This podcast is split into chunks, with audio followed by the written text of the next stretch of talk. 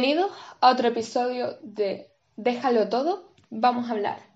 Hoy el tema es el musical In the Heights, en español en un barrio de Nueva York.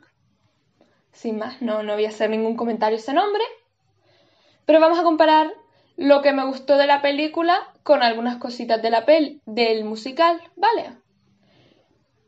Así que prepárate.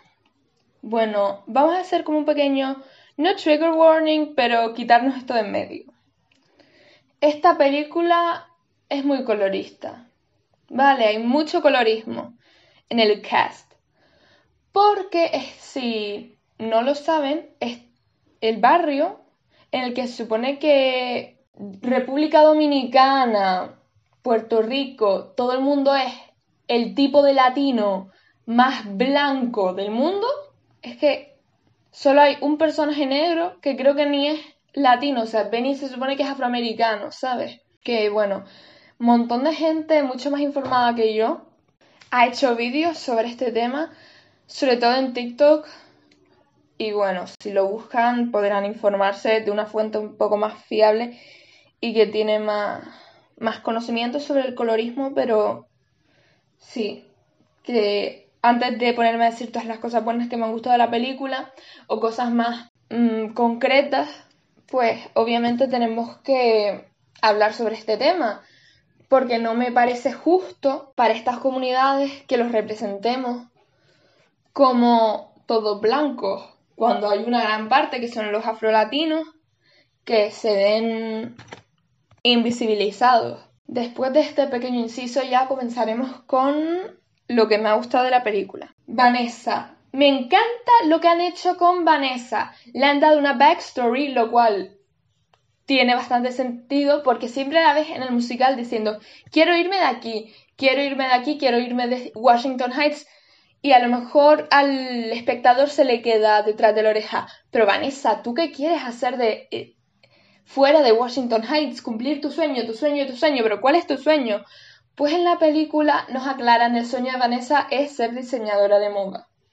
Nos dejan ya claro este, este sueño que tiene ella, pero justo en lo que ella va corriendo en una escena, se van cayendo telas de los edificios. Es una escena preciosa que a mí me dejó no tanto por la producción, sino por la idea anonadada. Eso me gustó mucho. Paciencia y fe fue un numerazo, un numerazo porque es Paciencia y Fe va sobre básicamente la matriarca del barrio, que se llama Abuela Claudia, que es básicamente una mujer que ha cuidado de, todas las personas en el barrio, ya sea de una manera u otra. Por ejemplo, para Usnavi, ven, eh, Vanessa y Nina, fue como una, una madre.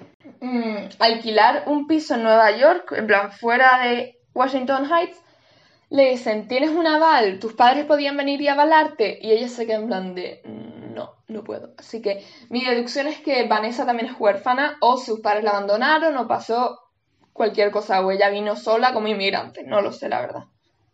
Bueno, continuamos. Eh, mojada después de la película. es que es lo que hay. Cabe destacar que del musical original de Broadway que se estrenó en 2008 y que lo escribió Lin Manuel Miranda. Esto ya me supongo que es un conocimiento que tú tienes que tener, pero lo repito para quien vaya atrasado en clase. Es que te lo pasas bien.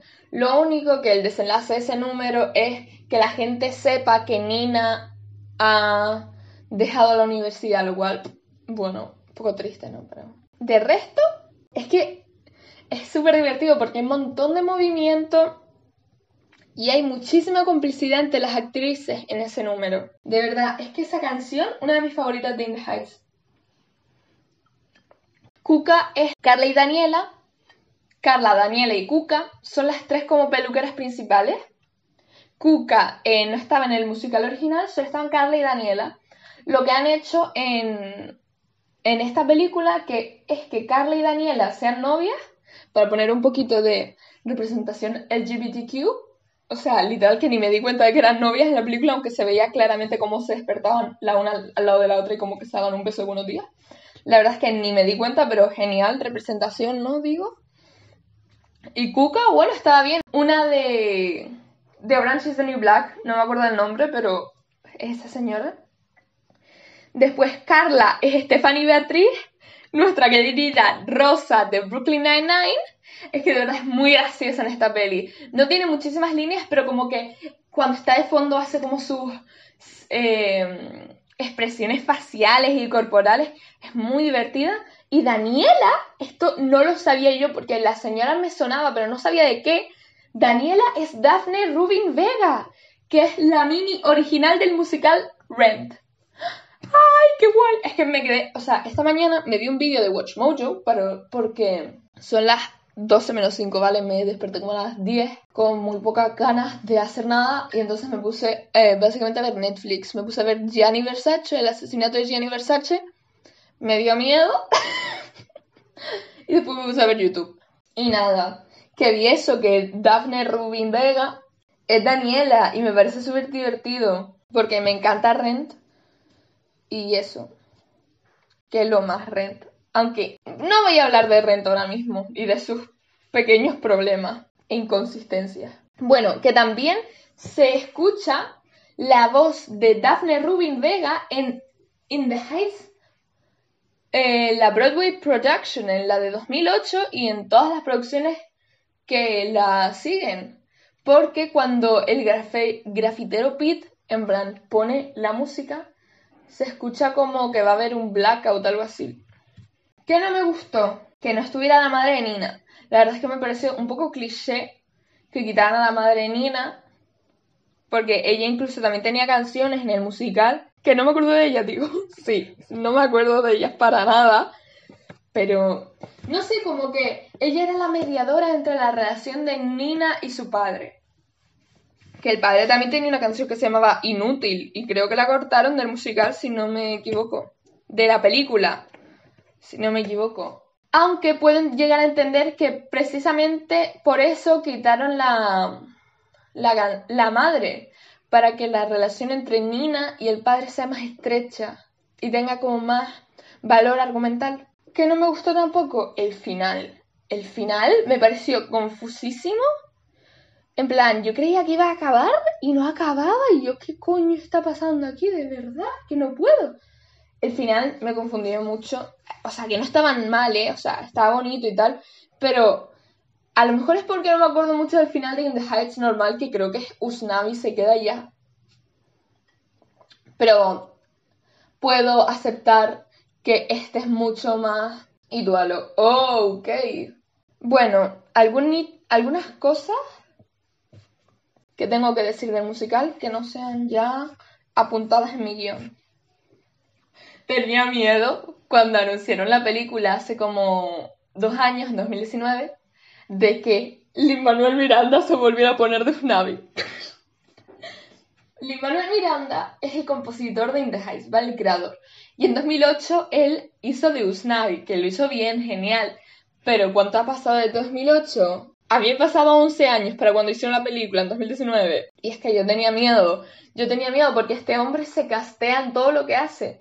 Él, cuando hizo Hamilton, se puso como Alexander Hamilton. Ay, qué grisa. O sea, no canta mal y me gusta Hamilton y me gustan las canciones con él, pero no sé, es como un poco raro.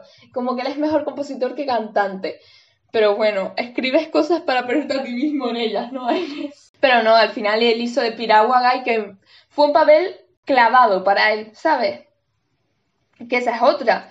Quitaron la canción de Piragua y yo creía que no estaba en la película entera, pero resulta que la ponían tipo después de los créditos y yo justo me fui después de los créditos porque hago yo, nada, que no va a haber ninguna escena post créditos. Uh, se acaba de caer un papel de la pared. Pues que me quedé un poco decepcionada por no haberme quedado, pero da igual, ya la vi, era simplemente mm, hecho, eh, interpretado por Lin Manuel Miranda, contra eh, Chris Jackson. Chris Jackson es nuestro Benny en la OBC Production Original, Original Broadway Cast en 2008. Que es que mi amor, es que yo no puedo con él. Sale en una escena brevemente al principio del musical en el número, el primer número de In the Heights pero no se le ve más porque es un cameo. Y resulta que está en esa escena final donde ya eh, el piragüero empieza a cantar Piragua, Piragua, no, no, no, no, no. Vale. No se me entiende, pero mírate la película, ¿ok? Y lo entenderás todo. Me pareció muy bien que pusieran a Anthony Ramos como Usnavi porque pusie, eh, él como que aportó mucho al papel de Usnavi, ¿sabes? No era el mismo Usnavi que el Immanuel, lo cual siempre está bien porque, ¿saben cuando hay como un relevo de un actor a otro, del actor que originó ese papel a otro? Muchas veces se pueden ver como, no copias, porque dudo mucho que los actores quieran hacer eso, pero se basan en lo que ya ha funcionado, ¿entiendes? Y no aportan mucho al personaje. Un actor tiene que aportarle como su toque a cada y su punto de vista a cada personaje y se nota que Anthony Ramos intenta hacer esto con un Navi. ¿Qué más? Yo creía que Vanessa Hudgens iba a ser de Melissa, digo de Melissa, de Vanessa. ¿Por qué? Pues porque como Anthony Ramos hizo de Usnavi en la producción de, no sé si 2018 o 2019, de In the Heights, me supongo que 2018, a lo mejor 2017, no sé, en el Kennedy Center, hago uff, esto será como un ensayo para la peli, ¿no? No un ensayo literalmente, pero como para ver cómo se puede adaptar de nuevo el musical. Y me imaginé que Vanessa haría de Vanessa.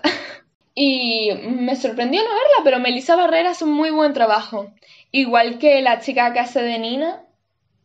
Entiendo que echemos de menos a Mandy González y a Karen Olivo. Karen Olivo, Karen Olivo, amo a Karen Olivo, es que no más. Que hace ahora de Satina en Moulin Rouge. Bueno, ya no, porque dejó el trabajo por, por el pibe este Scott Rudin. Estaba. Bueno, no me voy a poner ahora a explicar cosas de Broadway, pero sí, Karen Olivo dejó Moulin Rouge ¿Y por dónde iba? Karen Oliva, Mandy González. Mandy González hacía de Nina. Y es que ella tiene un punto de vista, un, aporte a Nina increíble, pero la actriz que lo hace esta vez, que no sé cómo se llama, vamos a buscarla.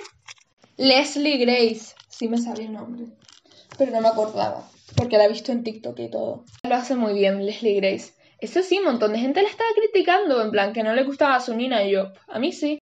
Aparte de que yo hay una parte que, lo, que odio, que no es nada de, de Leslie Grace, pero es que hay, hay unas escenas donde Nina se pone a, oler el barrio y se pone... Let, me listen to my blog. Y yo, ¿perdona? Es que lo flipé, lo flipé. Me daba mucho cringe. Se ponía a oler, se ponía... Ah, déjame escuchar mi barrio o sentir mi barrio. Mucho cringe, mucho cringe. Bueno, con este, esta reflexión sobre el cringe que da Nina esnifando el barrio, acabamos el podcast. Espero que hayan disfrutado la película. Si no, vayan a verla, que todavía está en cines. Y Lin Manuel Miranda, sponsor me. Adiós.